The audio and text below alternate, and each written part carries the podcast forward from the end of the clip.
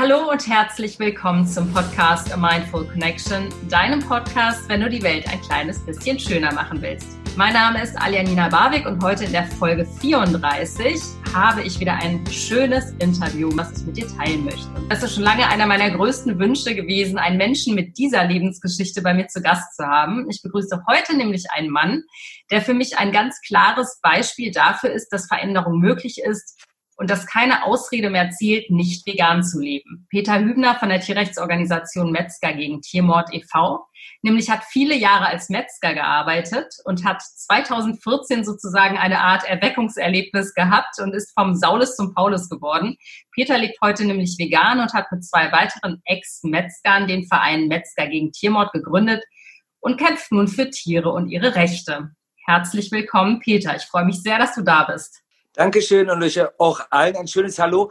Aber eine kleine Korrektur muss ich machen. Ich habe nicht jahrelang als Metzger gearbeitet, sondern ich habe eine Metzger-Ausbildung begonnen. Ich hatte als Kind schon Schlachten gelernt. Meine Großeltern hatten einen eigenen landwirtschaftlichen Betrieb gehabt und wir hatten selber Kaninchen gezüchtet, die ich dann auch selber mit geschlachtet habe. Und auf dem Dorf, wenn wir Schlachtfest hatten, natürlich auch an die großen Tiere rangegangen. Als ich meine Ausbildung zum Fleischer gemacht hatte, bin ich dann auch zwischendurch in einen Schlachthof gekommen und habe so katastrophale Zustände gesehen, dass ich mich entschieden hatte, den Beruf nicht mehr auszuüben und habe dann aber noch privat in der Landschlachtung mitgeschlachtet und dann auch noch jahrelang. Dann ist das so korrekt. Okay, gut. Dann äh, sind die ganzen Informationen aus der Presse ein wenig irreführend gewesen, denn man bezeichnet dich ja gerne in der Presse als sozusagen Ex-Metzger, der jetzt vegan lebt. Zustande gekommen ist das Ganze durch eine großartige Kampagne, die ich mit Freunden gemacht hatte. Die, wir uns im Internet kennengelernt, beziehungsweise auch auf Aktivismus, wo wir festgestellt hatten, dass wir alle so ein wenig den gleichen Hintergrund haben. Wir alle hatten in der Fleischbranche schon irgendwo unsere Tätigkeiten ausgeübt. Unser Thomas Schalz als langjährigster Mitarbeiter war über 20 Jahre Personaldienstleister in einem der größten Schlachthofbetriebe Deutschlands. Der Phil war auch etwas länger in der Fleischerei tätig. Wir hatten dann noch unsere Schweizer Kollegen, den ähm, Tom V. Form dabei gehabt und den Raimo. Das sind ähm, zwei Leute, die im Kraftsportbereich tätig sind und in Ernährung und vegan sind, denn wir drei hier in Deutschland mehr im Tierrecht aktiv geworden sind viel Information, finde ich super spannend. Bevor ich jetzt aber erstmal auf den Verein von euch zu sprechen komme, würde ich erstmal kurz über deinen Werdegang sprechen. Wie hast du als Kind Tiere erlebt? Also Tiere sind für mich immer Freunde gewesen.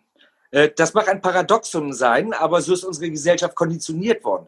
Wir haben gelernt, einen Spezizismus zu betreiben. Es gibt das Nutztier, das eigentlich nur geboren wurde, um uns eine Dienstleistung zu bringen, Eier zu legen, Milch zu produzieren oder als Fleisch zu enden. Dann haben wir unsere Haustiere, die wir als Kuscheltiere ansehen, die besondere Rechte haben, die wir vermenschlichen. Und dann haben wir die sogenannten Wildtiere, vor denen wir begeistert davor stehen und ihre Majestät beobachten. So, und als ich klein war, war habe ich immer erlebt, dass die Tiere, die bei uns auf dem Hof waren oder bei meinen Großeltern, geschlachtet wurden. Das war für mich was ganz Natürliches. Ich war bei der betäubungslosen Kastration dabei. Ich war bei der Enthornung dabei. Ich habe das alles gesehen und fand das ganz normal. Ich kannte nichts anderes. Als ich drei Jahre alt war, wurde mein Kaninchen, also wir hatten im April unsere Zippen decken lassen und dann haben mein Bruder und ich mal ein Pflegekaninchen gekriegt, das unser persönliches war die besonders gefüttert worden sind, noch eine Portion Löwenzahn bekommen haben. Und dann wurde mein Kaninchen geschlachtet und ich habe Rotz und Wasser geheult. Als das Kaninchen dann aber Weihnachten auf dem Tisch lag, habe ich Wert darauf gelegt, dass mein Kaninchen am besten schmeckte. Weil das hat ihm die ganze Liebe bekommen. Und als ich vier war, war ich dann beim Schlachten dabei. Mein Papa hat das Kaninchen dann betäubt und den Kehlschnitt hat er dann quasi das Messer in meine Hand gelegt und hat dann mit mir gemeinsam den Kehlschnitt durchgeführt. Und da habe ich das Kaninchen ja ausgenommen und zubereitet und es war für mich etwas stinknormales. Ich habe das ganze System auch nie hinterfragt weil ich fand es einfach normal. Wer Fleisch essen will, muss auch töten können. Ich fand es verlogen, als ich damals in die Schule gekommen bin und ich habe den Leuten erzählt, wie das Fleisch zubereitet wurde. Und ich bin dann von der Lehrerin zurückgepfiffen worden und mir wurde gesagt, ich darf darüber nicht sprechen. Das fand ich unnormal. Das habe ich bis heute auch noch nicht begriffen, warum Menschen davor ihren, ihren Blick versperren. Ich meine, wir müssen doch wissen, was wir essen. Ich glaube, was nicht gut fürs Auge ist, das kann auch nicht gut für unseren Mund sein. Das ist meine innere Überzeugung. Ja, da sprichst du ganz viele wichtige Punkte, finde ich, an. Also zum einen, was mich interessieren würde, so als Kind, ähm, du sagst, das war normal für dich. Aber ich glaube zum Beispiel, dass Kinder sehr empathisch sind und sehr mitfühlend. Ja. Und ähm, gab es auch so einen Moment, wo du gemerkt hast, irgendwie fühlt sich das aber nicht gut an, was hier gerade passiert? Ja, es gab einen Moment beim Kaninchenschlachten tatsächlich. Und zwar, wir hatten schon zig Kaninchen getötet gehabt. Und dann hatten wir ein Kaninchen gehabt, ähm, da wurde der Schnitt angesetzt und es hat geschrien. Das heißt also, der Schnitt war nicht ganz sauber, das Kaninchen war zwar betäubt, es ist Luft durch die, durch die ähm, ja, Stimmbänder geflossen und es ist ein, wer, wer ein Kaninchen schreien gehört hat, das ist wie ein Babyschrei. Ja, ähm, da fühlte ich mich unwohl. Da merkte ich, irgendwas ist nicht in Ordnung. Aber mein Papa hat sogar den ganzen Kopf abgeschnitten. Es war nicht mehr dran, aber dieses Geräusch, das war einfach, es war vorhanden. Das war das erste Mal, dass ich mich unwohl fühlte. Aber ich habe immer gesagt, Natur. Ich kannte ja auch die Naturaufnahmen. Damals liefen Daktari und äh, Serengeti-Filme, ja, wo ich gesehen habe, wie Raubtiere ihre Tiere erlegt haben. Und ich wusste, dass es immer ein Kampf war. Und ich sagte, ein Tier muss human sterben. Heute frage ich mich, gibt es ein humanes Sterben bei einem Lebewesen, das nicht sterben möchte? Ja, super spannend, was du gerade schilderst, weil äh, ich finde das Gespräch mit dir deswegen so faszinierend, weil ich äh, wenige Menschen kenne, die quasi diesen Beruf ausgeübt haben oder eben das gelernt haben und auch selber getötet haben und dann sozusagen so einen totalen Bewusstseinswandel durchgemacht haben. Deswegen finde ich das super interessant, dass du sagst, ja, gibt es denn sowas wie eine humane Tötung überhaupt? Was ist so deine Erfahrung? Du hast ja nun viele Tiere getötet. Würdest du jetzt aus vollstem Herzen sagen, dass es gar keine humane Tötung gibt? Es gibt keine humane Tötung. Ein Lebewesen, das nicht sterben möchte, kann ich nicht human töten. Es ist ein Gewaltakt. Und da kommen wir auch immer drauf hin. Ich werde ganz oft auf Messen angesprochen. Peter, ich esse aber auch nur Tier von Bauern, wo ich weiß, dass die Tiere gut gehalten sind. Ich sage ganz deutlich, wenn ein Mensch Empathien zu seinem Tier aufbringt, dann kann er es nicht töten. Keine Chance. Das heißt, spätestens ein Tier, das noch eine vermeintlich gute Haltung hatte, wird zu Schlachthöfen transportiert. Und diese Transporte sind eine Qual. Und dann schlachten Leute, die das aus Berufswegen tun, die abgestumpft sind. Ich habe es selber am Schlachthof erlebt. Ich möchte nicht sagen, dass die Menschen, die dort drinnen gewesen sind, schlechte Menschen sind. Viele Menschen, insbesondere heute, wir nehmen osteuropäische Billiglöhner, die, die mit einem Arbeitsversprechen nach Deutschland kommen und ich möchte die in Schutz nehmen. Die kommen aus Ländern, wo sie selber nichts zu essen haben, mit einem Arbeitsversprechen hierher. Die unterschreiben Vermittlungsverträge, wo die Provision bezahlen müssen. Die kommen hier in Betriebe rein, wo die nach Tarif bezahlt oder nach Mindestlohn, aber ihre Überstunden nicht vergütet bekommen. Denen wird dann noch Geld abgezogen für die Nutzung des Arbeitswerkzeugs. Die leben in Sammelunterkünften. Die teilen sich mit mehreren Leuten zusammen ein Haus und eine Toilette. Teilweise 20 Leute, 25 Leute in einem Haus mit nur einer Sanitäranlage die kriegen unterm Strich abzüglich aller Kosten und der Vermittlungskosten einen Nettolohn von 1000 Euro. Das ist für mich moderne Lohnsklaverei. So, jetzt arbeiten die in so einem Betrieb. Da werden die Tiere angekarrt, muss man mal wirklich sagen. Und man setzt den sogenannten Stecher, das ist der, der den Todesschnitt setzt, unter Akkord. Die anderen kriegen ihren ganz normalen Festlohn. Derjenige, der den Todesschnitt setzt, der treibt alle an, weil er wird pro Kopf bezahlt. Daher kommt auch der Begriff Kopfschlachter. So, jetzt kommt so ein Tier in die Betäubung rein. Da gibt es ja unterschiedliche Elektrozangen bei Schweinen oder die Gaskammer. Es gibt das Bolzenschussgerät beim Rind. Ich bleibe nur mal bei der Elektrozange. Nur als Beispiel. Dann kommt das Tier an und läuft nicht richtig. Also nehme ich die Elektrozange und greife nach dem Tier. Dann wirkt das wie ein Paralyser. Das Tier kippt um und ich ziehe es mit der Elektrozange zu mir. Das ist verboten. Das ist wie so ein Elektroschock, den auch diese amerikanischen Polizeipistolen auslösen. Es ist aber keine Betäubung in dem eigentlichen Sinne, sondern ich setze das Tier nur bewegungsunfähig.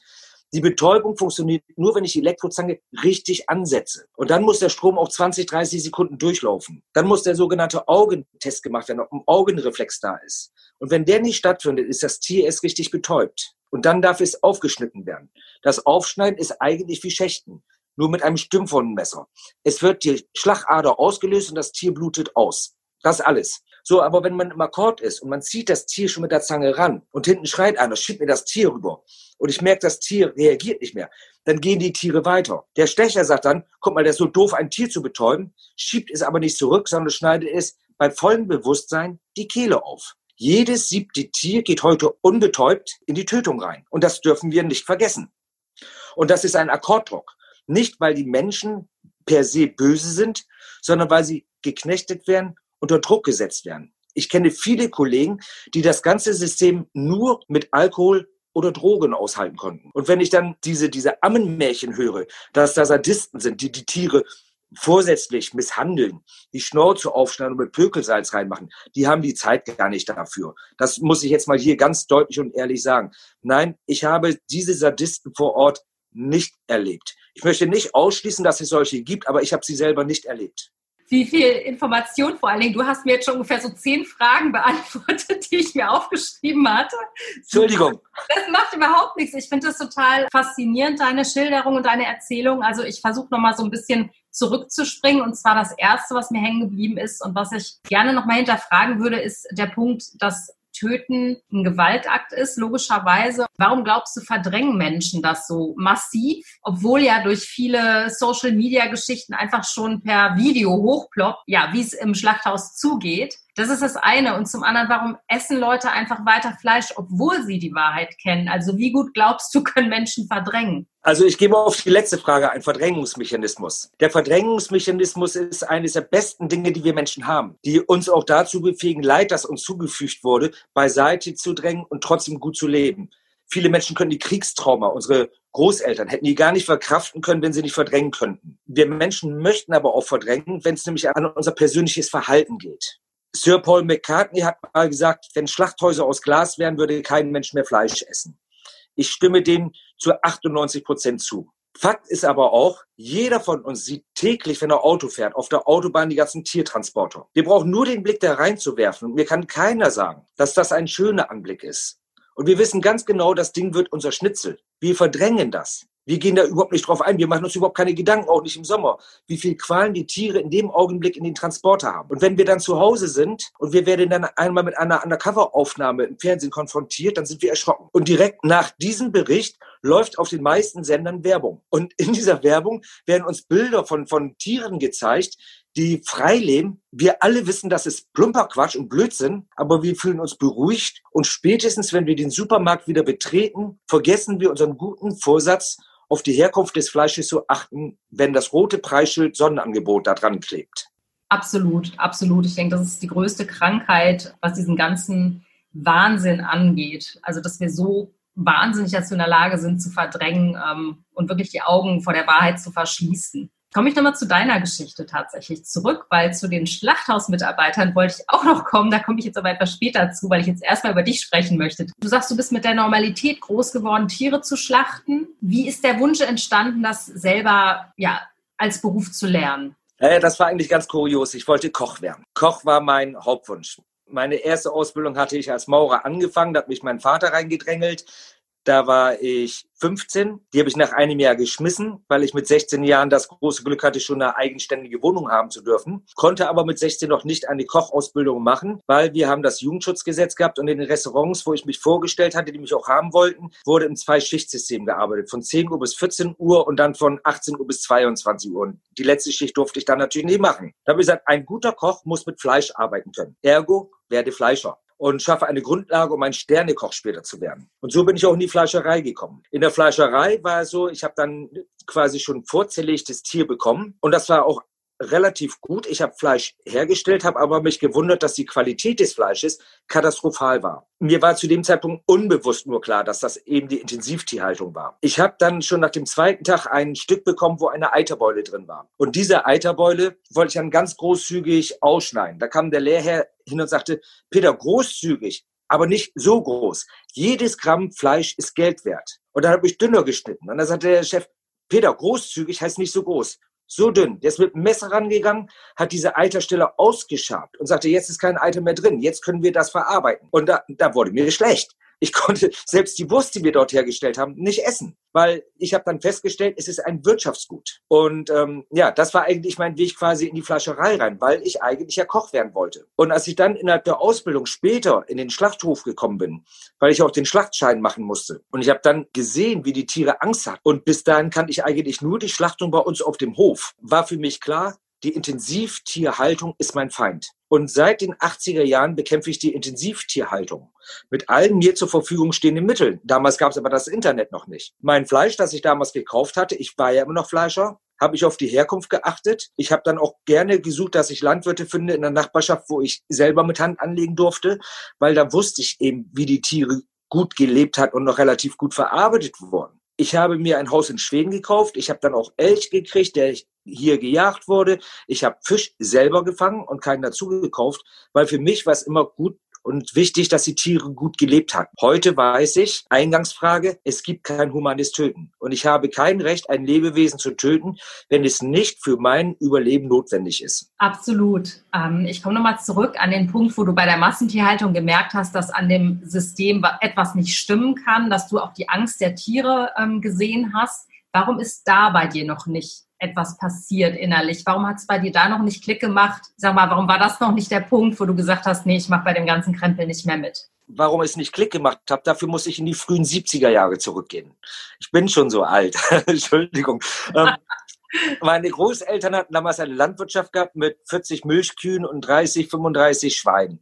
Und das war ein großer Mittelstandsbetrieb. Und zu dem Zeitpunkt wurden gerade die sogenannten Spaltenböden eingeführt. Spaltenböden sind Betonböden, wo man die Tiere auf engstem Raum halten kann und die Gülle geht quasi in ein Auffangbecken rein und die Tiere liegen nicht zu massiv in der Gülle. Man kann also viele Tiere auf engstem Raum halten und fährt die Gülle im Frühjahr aus. Zu dem Zeitpunkt fingen die Nachbarn an oder einer der Nachbarn immer mehr Tiere zu halten. Das war dann ein Betrieb auf einmal mit 80 und 100 Milchkühen. Das war schon Wahnsinn zu der damaligen Zeit. Und es gab auch die Milchquote. Dadurch, dass er mehr Tiere auf engstem Raum halten konnten, die Nachbarbauern immer mehr, ja, in finanzielle Bretouille gebracht und immer mehr Bauern gingen kaputt.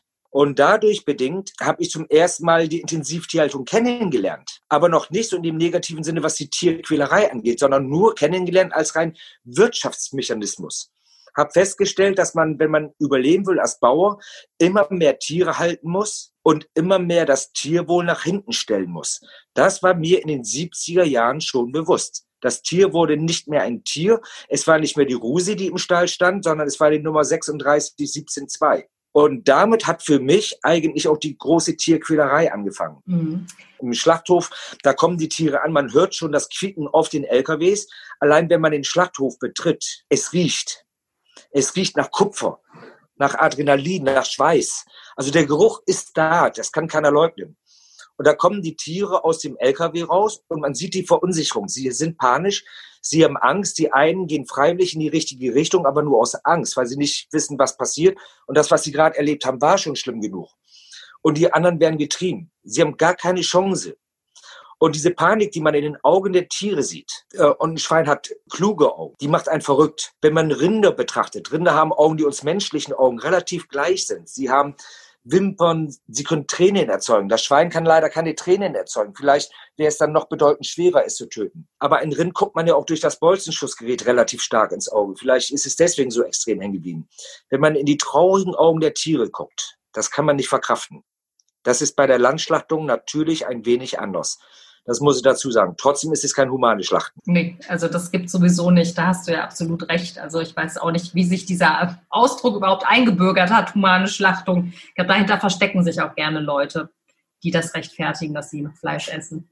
Warum glaubst du, dass gerade in Schlachthäusern viele Männer arbeiten? Warum ist Schlachten so ein sehr männlicher Beruf? Das habe ich mich immer gefragt. Ich frage das jetzt gar nicht, äh, weil ich das irgendwie kategorisieren will, sondern wirklich aus Neugierde. Also es gibt tatsächlich in den Schlachthöfen in der Zwischenzeit auch Frauen, ähm, die aber vornehmlich in den Zerlegebereichen tätig sind, nicht in der Tötung. Ich glaube, da spielt gerade in solchen barbarischen Berufen, möchte ich mal sagen, noch so eine alte chauvinistische Einstellung eine Rolle. Der Mann, der typische Jäger, die Frau, das Heimchen am Herd, was absolut fatal ist. Auch wenn wir Männer und Frauen vielleicht ein wenig unterschiedlich in unserer körperlichen Konstitution sind, sind wir alle gleichwertig. Da gibt es keine Unterschiede. Und ich finde, wir sollten auch dieses, diesen Bereich Frauen- und Männerberuf endlich mal ad acta legen. Aber dort herrschen noch äh, andere Sitten und auch der Umgangston ist ein wenig rauer, ein wenig rüder, möchte ich mal sagen. Dem blutigen Geschäft gewidmet. Aber man sieht auch, dass sich das Ganze auflockert. Klar arbeiten auch in Schlachthäusern Frauen, aber eben nicht gerade an diesen harten Tötungsstellen. Also das ist dann doch sehr, sehr selten. Zumindest habe ich das noch nie gesehen oder gehört oder gelesen, dass eine Frau jetzt eine Stecherin geworden ist oder so. Ich habe ähm. schon eine gesehen, tatsächlich. Aber ähm, so sehr ich auch um die Emanzipation mich vielleicht einsetze, möchte ich aber in dem Falle mich nicht einsetzen, sondern eher dafür kämpfen, dass dieser Beruf ausstirbt und wir keine Schlachthäuser mehr haben, dass wir die Nutztierhaltung abschaffen können. Ich muss fairerweise dazu sagen, das ist mein Traum. Ich bin Realist genug, um zu wissen, dass ich in meinen Lebzeit es nicht mehr erleben werde, dass der Mensch komplett ohne Fleisch auskommt. Von daher, und jetzt sind die Tierrechtler wieder böse mit mir, darum nenne ich mich auch reformatorischen Tierrechtler, müssen wir Lösungen suchen, die sich verbessern. Ich spreche da nicht über ein DIN A3-Blatt, das einen Kastenstand größer sein muss, sondern um gravierende Verbesserungen. Sprich, Tierhaltung, reine Offenstallhaltung mit 24 Stunden Auslauf für die Tiere, Abschaffung der zentralisierten Schlachthöfe, wir müssen wieder dezentralisieren, ein Tiertransport inklusive Verladung darf niemals länger als vier Stunden dauern, wieder Einführung der Schlachtung auf dem Bauernhof, damit dieser Transport wirklich auch äh, nicht mehr stattfinden kann. Das Ganze bedeutet dann letztendlich, dass diese Großschlachthöfe wie Tönnies oder wie Westfleisch oder Vion sie betreiben, nicht mehr da sind, weil sie leben davon, dass die Tiere durch die ganze Republik gekarrt werden, teilweise 10, 12 Stunden. Das bedeutet auch, dass wieder die kleinen Schlachthöfe aktiv werden und der Preis für ein Kilo Fleisch steigt. In den 2000er Wendungen hat man für ein Kilo Fleisch als Durchschnittsbürger eine Stunde 45 Minuten arbeiten müssen. Heute arbeitet der Durchschnittsverdiener 20 Minuten für ein Kilo Fleisch. Die Wertigkeit ist nicht mehr da. Das bedeutet, es wird Fleisch konsumiert, ohne zu wissen, welche Tierqual dahinter steckt. Das Kilo Fleisch muss wieder auf 80 bis 100 Euro ansteigen, damit auch weniger Fleisch konsumiert wird. Wir müssen aufhören, die Fleischtierhaltung mit EU-Subventionen und Bundesgeldern zu pimpern. Im Moment ist es so, dass 50 Milliarden EU-Subventionen pro Jahr fließen. Ein Großteil davon geht in Betriebe rein, die Tierhaltung machen. Ich fordere schon seit langem auch auf politischer Ebene, dass wir diese EU-Subventionen nur noch für die nachhaltige, zukunftsorientierte, pflanzenbasierte Landwirtschaft einsetzen und somit den Bauern auch die Möglichkeit geben, zu wechseln. Denn ich muss jetzt hier auch mal die Bauern in Schutz nehmen. Sie sind für mich die Bauernopfer die durch die Gesellschaft, durch den Handel, durch die Politik dazu gezwungen worden sind. Und niemand kann sagen, jeder sucht sich den Beruf frei aus. Das stimmt so nämlich nicht. Äh, dieses System mitzumachen. Sie haben Kredite laufen, um ihre Stelle zu vergrößern. Vor einigen Jahren wurden viele Kredite gegeben und gewährt, um Milchställe auszuweiten. Da gab es für ein Liter Milch 50, 60 Cent. Dann ist der Milchpreis gesunken auf aktuell 32 Cent. Er war im Tief sogar bei 20 Cent. Die Bauern hatten Kredite laufen und konnten die Kredite nicht bedienen. Viele Bauern, die die Kredite hatten, haben sich ihr Leben genommen. Das sind für mich auch arme Schweine. Es gibt die Ausbeute, die Großindustriellen dort drinnen, aber viele Kleinlandwirte haben ein großes Problem und können nicht aussteigen. Wir haben unsere Landwirtschaft so perversiert, dass wir hier in Deutschland kaum noch Gemüse anbieten für uns Veganer. Das meiste, was wir hier anbauen, sind Produkte, die in die Nutztierhaltung und in die Biogasanlagen gehen. Wir haben so viel Gülle, die wir ausfahren, dass die Felder teilweise ohne den Zustoff des Stickstoffs der Gülle gar nicht mehr wachsen können, weil die kaputt gedüngt worden sind. Wenn heute ein Landwirt aufhört zu düngen, würde über Jahre hinweg keine Erträge mehr auf seiner Landwirtschaft ziehen können, weil die Felder einfach kaputt sind. Und diesen Übergang der Landwirte, die Viehhaltung haben, den müssen wir subventionieren. Wir müssen Bauern sagen, du möchtest aus der Viehhaltung aussteigen, in Ordnung, wir subventionieren dich. Du steigst um auf eine pflanzenbasierte Landwirtschaft und bekommst dafür Subventionen. Die Ertragsausfälle, weil deine Felder aktuell nicht die Leistung bringen, werden durch Steuergelder subventioniert. Das muss der richtige Weg sein. Dann stellen auch immer mehr Leute um von der tierischen Landwirtschaft auf die pflanzenbasierte Landwirtschaft. Wieso pennt die Politik? Ähm, also ich habe ja meine Theorie, dass sie mit der Fleischindustrie ins Bett geht, aber was ist deine Theorie? Also, ähm, du, du liegst gar nicht verkehrt. Die meisten in den Landwirtschaftsministerien haben einen landwirtschaftlichen Hintergrund. Ähm, diese Verbindung ist für mich teilweise schon sehr mafiös aber das ist meine persönliche Meinung.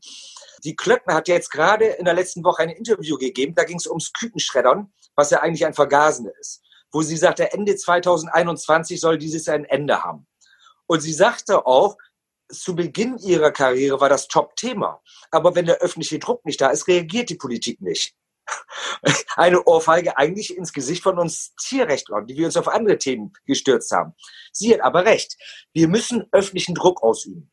Ein Politiker reagiert nur, wenn der Druck von der Straße kommt. Das ist die einzige Möglichkeit, dass ein Politiker reagiert. Und wir haben im Moment ein ganz großes Problem. Das müssen wir ganz offen und ehrlich anvisieren. Wir haben einmal uns Veganer in einer reinen Vegan-Szene. Wir haben uns Veganer im Tierrechtsbereich. Dazu fließt eine politische Atmosphäre rein, Tier- und Menschenrecht und dann der Antikapitalismus. Und diese ganzen Szenen gehen nicht harmonisch miteinander um. Und wir müssen aufpassen, dass wir in der Öffentlichkeit nicht als militant auftreten. Wir Veganer neigen sehr leicht dazu, ich habe es auch hinter mir, als ich vegan wurde, dass ich sagte, dies Argument hat mich überzeugt, muss mein Nächsten auch überzeugen. Und ich wurde fast ungehalten, als mein Gegenüber nicht auf meine Argumente eingegangen ist, sondern mit aus meiner Sicht dem typischen Bullshit-Bingo gekommen ist. Und man muss aufpassen, dass man die Leute abholt wir haben doch auch alle unsere Zeit benötigt, um das im Kopf zu verarbeiten, was uns jahrzehntelang eindoktriert wurde. Ja, absolut, Peter, also total. Das äh, finde ich auch super wichtig, weil ich glaube, wenn sich so diese einzelnen Szenen halt selber anfeinden und äh, der eine nicht der perfekte Veganer ist in den Augen des anderen, dann glaube ich, vermittelt das auch kein, ich sag mal, kein ganzes, gesamtes Bild nach außen. Ja, dann gibt's da die militanteren Leute, die dann versuchen, mit der Brechzange äh, ihre Mission quasi an den Mann oder an die Frau zu bringen. Und dann gibt's eben diese reformatorischen ähm, Veganer oder Tierrechtler, die dann halt eben sagen, also kein Zwang, aber ich möchte euch aufklären, so ohne mit den erhobenen Zeigefinger daherzukommen. Ich glaube, so eine Einheit ist total wichtig, dass man da mal irgendwie sozusagen auch untereinander die Lager klärt. Aber ich finde, solange das nicht geklärt ist, ähm, ist es auch schwierig, eben so ein geschlossenes Bild nach außen zu vermitteln. Und da wird man gerne dann eben auch in der Ecke gesteckt, in die man gar nicht gehört im Prinzip. Das nur am Rande. Ich möchte jetzt ganz eigentlich die wichtigste für mich fast Frage des Abends stellen. Und zwar, wann und wie ist dein Erweckungsmoment passiert? Wann bist du vom Metzger zum Veganer geworden? Ich meine, ich weiß es schon, ich habe es mir natürlich angelesen, aber für meine Zuhörer da draußen, ich glaube, die interessiert es brennend. Wie kann jemand, der Fleisch ja, herstellt, vegan leben? Weil wenn du es kannst, kann es jeder. Das ist ja eure Hauptbotschaft. Also, ich hatte ein Haus in Schweden gehabt, weil ich die Natur liebte, weil ich hier auch ja, Jagdrecht hatte, weil ich angeln durfte. Ich konnte hier frei leben. Schweden ist für mich mein Traumland. Und ähm, wie so oft dann, als ich hier oben in Schweden war, bin ich wieder mit meinem kleinen Bötchen aufs Wasser rausgefahren und habe mich im Einklang mit der Natur empfunden. Ich habe geangelt und an einem schönen Apriltag war ich dann auf dem Wasser und habe nach Hecht geangelt und habe dann auch einen Hecht gefangen. Es dauerte ein bisschen, bis ich den an Bord hatte. Das ist so das, wo der Angler dieses Adrenalin spürt, dieser Drill, wie man so schön sagt. Ein Angler behauptet, der ein Fisch spürt keinen Schmerz. Ähm, und der Haken wäre wie so ein Piercing. Äh, Blödsinn, ein Fisch spürt Schmerz. Da kann mir einer sagen, was er will. Das war mir schon das Angler bewusst. Ich habe mich, hab mir das auch nur gut geredet. Ich hatte die Fische also an Bord geholt und jetzt kam das obligatorische Betäuben, Töten. Denn ich habe nur geangelt, was ich gegessen habe. Ich habe nicht zum Spaß geangelt. Jetzt habe ich diesen Fisch an Bord geholt und er guckte mich an mit seinen Augen. Nur dieser Blick. Ich habe den Knüppel in der Hand gehabt. Ich habe den Fisch richtig gehalten und ich konnte nicht zuschlagen. Ich konnte nicht. Und da habe ich einen Haken gelöst, habe den Fisch einen Kuss gegeben, habe den ins Wasser gesetzt und habe gesagt, du hast mir gerade was beigebracht. Und ich habe als Kind immer gelernt, wenn du nicht töten kannst, darfst du auch nicht tierische Produkte essen. Das war bei mir im Kopf drinne. Mir war in dem Augenblick exakt klar, welche Folgen dieser Augenblick hatte für mich. Ich bin nach Hause gefahren, habe das Boot genommen, habe meiner Frau gesagt, ich habe heute nichts gefangen, Schneidertag. Und ich muss dazu sagen, ich habe noch nie Schneidertage gehabt. Die letzten Jahre, die ich in Schweden dann das Gewässer kannte, am Anfang ja, aber nicht als ich die Gewässer kannte. Am nächsten Tag sagte meine Frau, Peter, was ist, willst du nicht angeln gehen? Nee, die Sonne scheint zu sehr. Danach hat es zu sehr gestürmt, dann war es so regnerisch. Also ich habe den ganzen Urlaub Ausreden gefunden. Meine Frau hat mir später aber schon gesagt, dass sie schon im Januar gemerkt hat, dass mit mir eine Veränderung stattgefunden hatte. Für sie war es eigentlich klar, dass, dass es nur noch einen Funken brauchte. Mir war es nicht klar. Wir sind dann nach dem Urlaub nach Hause gegangen. Unser Kühlfach war noch voll mit Heringen, die ich im April ja noch gefangen hatte. Wir sind zu Hause gewesen. Ich bin zur Arbeit gegangen mit meinem Wurstbrot. Ich bin zurückgekommen mit meinem Wurstbrot und habe zu meiner Frau gesagt, ich bin jetzt Veganer. und dann? Meine Frau, meine Frau guckte mich an und sagte, äh, Peter, äh, wieso, wieso jetzt so rapide? Lass uns doch vegetarisch machen. Meine Frau hatte schon lange versucht, mich zum Vegetarier zu machen. Ich sagte immer nur, Vegetarier ist halbschwanger. Milchviehhaltung und Eilegebatterie sind grauenvoller. Ich sagte, das geht nicht. Ich kann kein Tier töten, ich bin Veganer. Meine Frau hat mich dann unterstützt, hat das mitgemacht, fragt aber noch, ja, was machen wir denn mit den ganzen Sachen im Gefrierfach? Das Tier ist tot, verschenken. Wir haben es verschenkt. Wir konnten es nicht mehr essen. Meine Frau ist seit dem Tag übrigens auch Veganerin. Meine Mutter wohnt in einer Einigerwohnung. Die war total schockiert. Wie soll ich denn für euch kochen? Ihr könnt ja nicht mehr bei mir essen. Was können wir denn machen? Und können wir nicht vegetarisch? Meine Mutter war zu dem Zeitpunkt 72 und ich sagte, kann ich nicht. Ich habe ihr dann irgendwann auch die Bilder gezeigt, die ich gesehen habe. Ich habe ihr im Internet bestimmte Filme gezeigt und das hatte zum Resultat, dass meine Mutter kurze Zeit nach uns auch Veganerin wurde. Heute ist sie eine Kampfveganerin. Meine Mutter hat da bin ich ganz stolz drauf, ging damals am Rollator, weil sie richtige Knochenprobleme hat. Die geht heute ohne Rollator, seit sie vegan lebt, nach den vielen Jahren. Also es hat sich gesundheitlich vieles bei ihr verbessert, auch die Blutwerte. Wow. Und sie, und sie war vor zwei Monaten mit zur ersten Demo. Sie war letzten Monat mit zur zweiten Demo. Da standen wir in Bremen vor einem Restaurant, das Stopfleber verkauft. Und meine Mutter war aktiv mit dabei, mit einem Schild. Und ich ziehe da meinen Hut vor. Wenn ich mich ändern kann, kannst du es auch. Und das ist keine Frage des Alters. Absolut, ey, wie geil diese Geschichte. Ich liebe es, wie du es erzählst, dass deine Mutter mit diesem Schild davor steht. Die ist ja jetzt auch wahrscheinlich schon, ja, Ende 70 mittlerweile, ne? 76. 76, also ja, krass, ey. Ich finde das so toll. Ich möchte noch mal ganz kurz zu einem Punkt zurück. Da habe ich nämlich Tränen in die Augen bekommen, als du das erzählt hast. Und zwar, als du dem Hecht einen Kuss gegeben hast und ihm gesagt hast, du hast mir was beigebracht. Was hat dir der Hecht beigebracht? Spezizismus. Er hat mir definitiv Spezizismus beigebracht. Und ich muss jetzt auch sagen, ich bin ein gläubiger Christ. Und ich glaube daran, dass die ganze Welt eine Schöpfung eines Gottes ist. Ich will jetzt keine Missionierung machen, darum lasse ich auch die ganze Religion so vom Grundsatz her außen vor. Aber wenn es einen Schöpfer gibt, dann hat er alle Menschen geschaffen und alle Tiere. Und in der Bibel steht gleich zu Beginn, und der Mensch schuf Menschen und Tiere und ihnen zur Speise allerlei Grünzeug, das sich selber besamt. Der Originalzustand war vegan. Traumhaft. So, jetzt sind wir aber in einer Welt, die anders aussieht. Uns ist aber die Erde nur anvertraut worden. Wir sind Gast. Wie sollen sie verwalten? Und ich frage mich, wie kann ich einen Gott lieben als Christ, wenn ich seine sichtbare Schöpfung missachte und den unsichtbaren Gott lieben will? Das funktioniert für mich nicht. Das bedeutet, ich muss auch seine sichtbare Schöpfung lieben. Total. Kannst du vielleicht mal ganz kurz für meine Zuhörer erklären, was du unter Spezizismus verstehst? Erklär du es doch nochmal mit deinen Worten. Ja, Spezizismus ist die Wurzel des Rassismus. Entschuldigung, diese, diese kleine Spitze konnte ich mir gerade nicht verkneifen.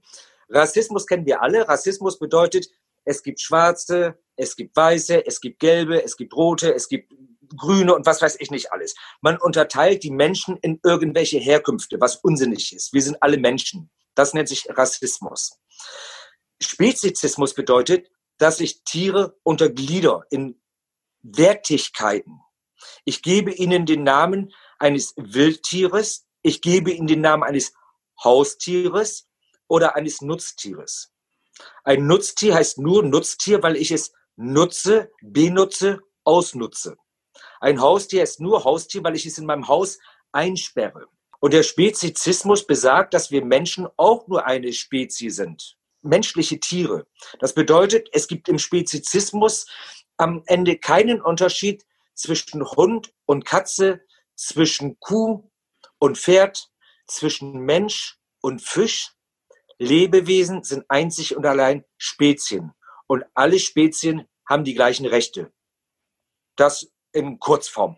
Genau, also das äh, fand ich auch spannend, diesen Punkt mit den Wertigkeiten, ne? dass wir im Prinzip Tiere kategorisieren und dass wir dann in unserer Kultur sagen, okay, Nutztiere, das sind dann für uns Kühe, Schweine, Puten, Hühner, die können wir essen, das ist legal. In Asien zum Beispiel sieht es immer anders aus, in Frankreich auch, da ist ja Pferdefleisch jetzt auch sehr, sag ich mal, ähm, ja, wird sehr gerne äh, konsumiert. Also ich finde, jede Kultur, die drückt sozusagen ihren Stempel auch nochmal zusätzlich auf. Das äh, sehe ich absolut genauso wie du, ganz klar. Aber zu deinem Verein jetzt, oder zu eurem Verein besser gesagt, der Metzger gegen Tiermord. Wann hat er sich ja. gegründet oder wann habt ihr den Verein gegründet und wofür steht euer Verein? Also, das Ganze war ja erst eine Kampagne.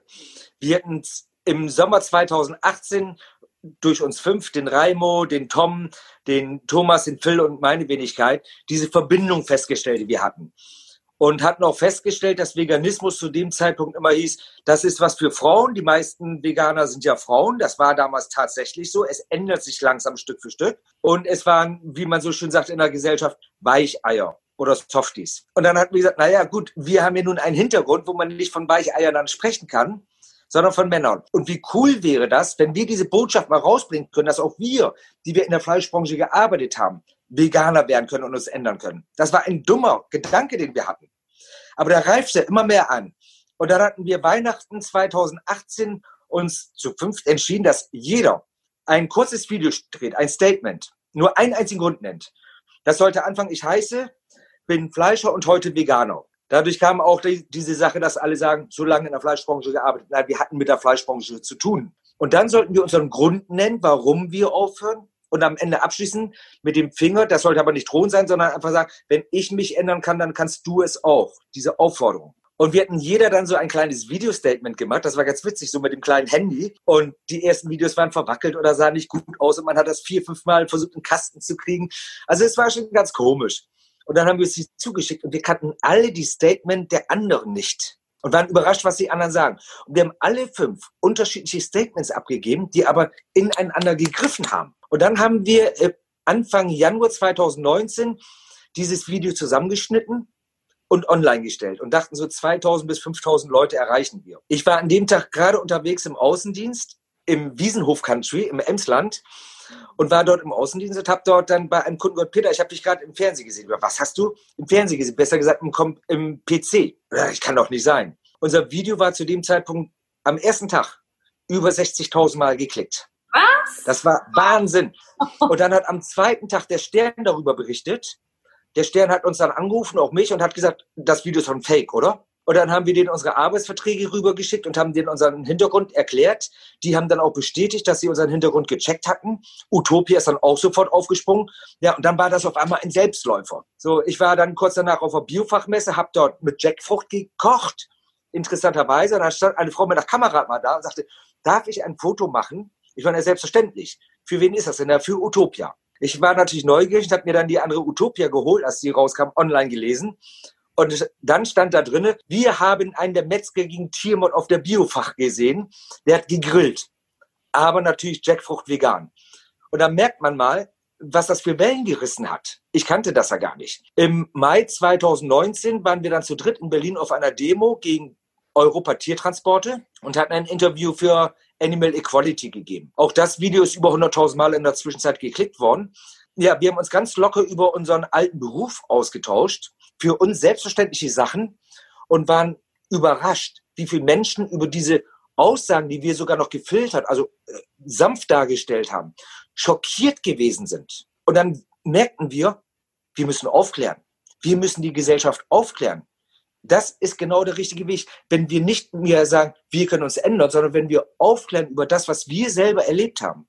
Daraus entstanden ist, dass wir uns zusammengetan haben und auf Messen gegangen sind. Ich habe im Jahr 2019 über 50 Vorträge in mehr als 30 verschiedenen Städten gehalten, auf Messen, in Einkaufszentren, aber auch eingeladen von einigen Tierschutzorganisationen. Ich habe in diesem Jahr schon trotz Corona über 30 Vorträge gehalten und ich bin bis Ende des Jahres bis auf zwei Wochenenden mit meinen Vorträgen ausgebucht. Wir sind alle voll berufstätig. Das heißt, wir machen es am Wochenende. Ja, so kam dann, dass wir eben diese, diese Vorträge gemacht hatten. Und mein Kollege Phil ist dann ja auch noch aktiv geworden. Wir haben uns dann entschlossen, dass wir auch noch den Bereich der Aufklärung machen. Das heißt, wir hatten dann in, im Allgäu die ersten landwirtschaftlichen Betriebe, die ja mit Dietmanns Ried ihren Anfang gefunden hatten bei uns ähm, in die Öffentlichkeit gebracht mit Aufnahmen, die uns zugespielt worden sind, die grauenvolle Bilder gezeigt hatten. Das war natürlich auch eine Aufgabe, daran zu arbeiten. Wir haben dann uns entschlossen im März, weil diese, diese, diese ähm, Aufdeckung kostet natürlich auch viel Geld, haben wir uns entschlossen, einen Verein zu gründen. Im März sind wir dann als eingetragene Tierrechtsorganisation MGT e.V. in Sieke eingetragen worden, als gemeinnütziger Verein und haben im April, Mai oder beziehungsweise genauer gesagt im Mai wieder eine Aufdeckung gemacht, diesmal über einen Milchviehbetrieb in Sieke, der ebenfalls grauenvolle Zustände zeigte. Parallel dazu haben wir ja nicht nur diese Aufdeckung gemacht und haben das medial mit ins Netz hineingetragen, sondern wir sind auch nach wie vor mit Aufklärung umgange. Das heißt, wir gehen auf Messen, wir gehen in Schulen in der Zwischenzeit rein. Ich habe auch schon in diversen Schulen Vorträge gehalten, wo man natürlich dann nicht missionarisch unterwegs ist, sondern wirklich sachlich aufklärt. Eine Schule hat übrigens, wo ich gewesen bin, da war ich letztes Jahr im November. Das war eine Schule, die fast nur Fleischesser hatte. Die haben in der Zwischenzeit ein veganes Mittagsangebot und die sagen sogar, das vegane Mittagsangebot wird gut angenommen. Toll, es bringt was. Ja. ja. Ich spreche auch mit Politikern, auch wenn nicht alles dann öffentlich von mir nach vorne gebracht wird. Es gibt auch einige Gespräche, die, die ähm, wie sagt man so schön, vertraulich sind und erste Wege machen. Ich spreche auch mit Bauern. Es ist nicht so, dass ich mich diesem Gespräch entziehe. Weil was ich gemerkt habe, ist, wenn wir etwas ändern wollen, müssen wir die Gesellschaft ändern. Und wenn ich die Gesellschaft ändern will, nutzt es nichts, wenn ich sage, du musst vegan werden, sondern ich muss auch Ausstiegsmöglichkeiten zeigen. Der Gesellschaft, der Politik und auch den Bauern. Wenn ich nicht mit Ausstiegsmöglichkeiten komme, dann werde ich in 20 Jahren noch auf der Straße stehen gegen die Schließung aller Schlachthäuser und habe nichts bewirkt. Wir müssen Ausstiegsszenarien in Kauf nehmen. Das sollen keine faulen Kompromisse sein, aber wir müssen realistisch sein. Wenn ich die gesamte Bundesrepublik Deutschland zu Veganern machen will, muss ich sie abholen, wo sie sind, beim Fleischkonsum. Ich muss sie darauf aufmerksam machen, dass die vegane Küche eine sehr gute Alternative bietet und auch nicht ungesund ist. Ich muss sie ermutigen, ihren Fleischkonsum zu reduzieren und auf in Anführungsstrichen bessere Ware umzusteigen. Und wenn sie diesen Schritt gegangen sind, kann ich ihnen sagen, fiel das schwer? Kannst du nicht noch einen weiteren Schritt gehen? Den Vegetariern muss ich nahebringen. Könnt ihr nicht den nächsten konsequenten Schritt gehen? Und uns Veganer muss ich immer wieder dazu ermuntern, habt doch ein bisschen Geduld mit euren Nächsten. Holt sie doch ab. Ladet sie doch mal ein. Ohne Druck. Auf ein tolles veganes Buffet, dass sie unsere Vielfältigkeit der veganen Küche kennenlernen können. Das wäre, glaube ich, der richtige Weg. Ja, total. Also integrieren eben, ne? Alle, alle Meinungen, alle Haltungen, ne? Und dann eben quasi einen Konsens finden einen guten für die Tiere, wohl bemerkt. Ähm, jetzt so zum Abschluss nochmal, Peter, deine Bemühungen oder eure Bemühungen und euer Engagement, das trifft wahrscheinlich auch nicht immer nur auf positive ähm, Rückmeldungen. Also ich habe gelesen, dass ihr auch bedroht werdet oder jetzt in dem Fall, dass du auch bedroht wurdest. Wie gehst du damit um, dass ähm, dein Engagement da nicht immer so positiv aufgenommen wird, sondern dass wirklich so, so Dinge passieren, die wirklich nicht schön sind? Also ich habe im Januar 2018 schon meine erste Morddrohung bekommen übers Internet. Ähm, das ging dann so weit, dass dann auch ähm, Morddrohungen in meinen Briefkasten geworfen worden sind. Es wurden mir tote Tierkadaver auf den Hof geworfen, auch mit Botschaften danach, äh, du bist der Nächste. Also da sage ich einfach mal, viel Feind, viel eher. Und das beweist mir, dass ich meine Finger in der Tierrechtsarbeit in die richtige Wunde lege. Ich glaube, man muss irgendwann die Entscheidung treffen stehe ich für eine Sache und lass mich einschüchtern. Ich glaube, das ist ein ganz wichtiger Punkt, den man dabei berücksichtigen muss. Ja, absolut. Ich glaube, wichtig ist vor allen Dingen das, was du gesagt hast. Also entweder man entscheidet sich und bleibt seiner Wahrheit treu und lässt sich eben da nicht von solchen Idioten klein machen und solchen Idioten eben, ne? Absolut. Ja, das ist doch total. Ach, das finde ich so schön. Ey. Es müsste so viel mehr Menschen geben, die so sind wie du und die sowas Tolles in die Welt zum Leben bringen. Also ja, ich wünsche dir und euch auf jeden Fall ganz, ganz, ganz viel Erfolg weiterhin. Wo kann man dich erreichen, Peter, wenn man euch und euren Verein unterstützen möchte? Wie geht das? Wie kann man helfen? Also, wir sind aktiv auf Facebook vornehmlich. Dort findet man uns unter Metzger gegen Tiermord. Eine gleichnamige Internetseite haben wir auch metzger-gegen-tiermord.org. Das wäre unsere Webseite. Auf der Webseite findet ihr auch unsere Kampagnen, die wir gefahren haben, die Möglichkeit, uns zu Vorträgen zu buchen. Jeder kann uns zu Vorträgen buchen. Also auch du, wenn du zum Beispiel sagst, Mensch, ich habe hier ein paar Freunde, die würden gerne mal einen Vortrag hören. Das muss keine offizielle Sache sein. Wir sind überall da. Das machen wir übrigens auch kostenlos. Ich habe auf meiner Facebook-Seite, die ich privat betreue, schon längere Zeit immer einen Beitrag festgetackert, Unterstützungsmöglichkeiten, da kommt auch immer ein bisschen was rein. Davon habe ich früher immer meine ganzen Aktionen bezahlt und tue es auch heute. Und auch Metzger gegen Tiermord. Natürlich werden dadurch auch unsere Fahrten teilweise mitfinanziert.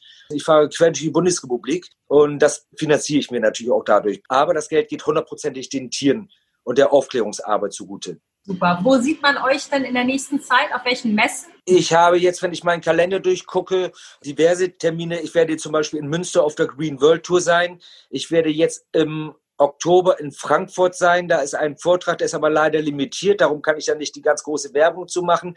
Wir haben aufgrund von Corona oft diese limitierten ähm, Vortragsreihen. Ich werde noch einmal im Münchner Bereich sein. Ich werde noch einmal in Berlin sein.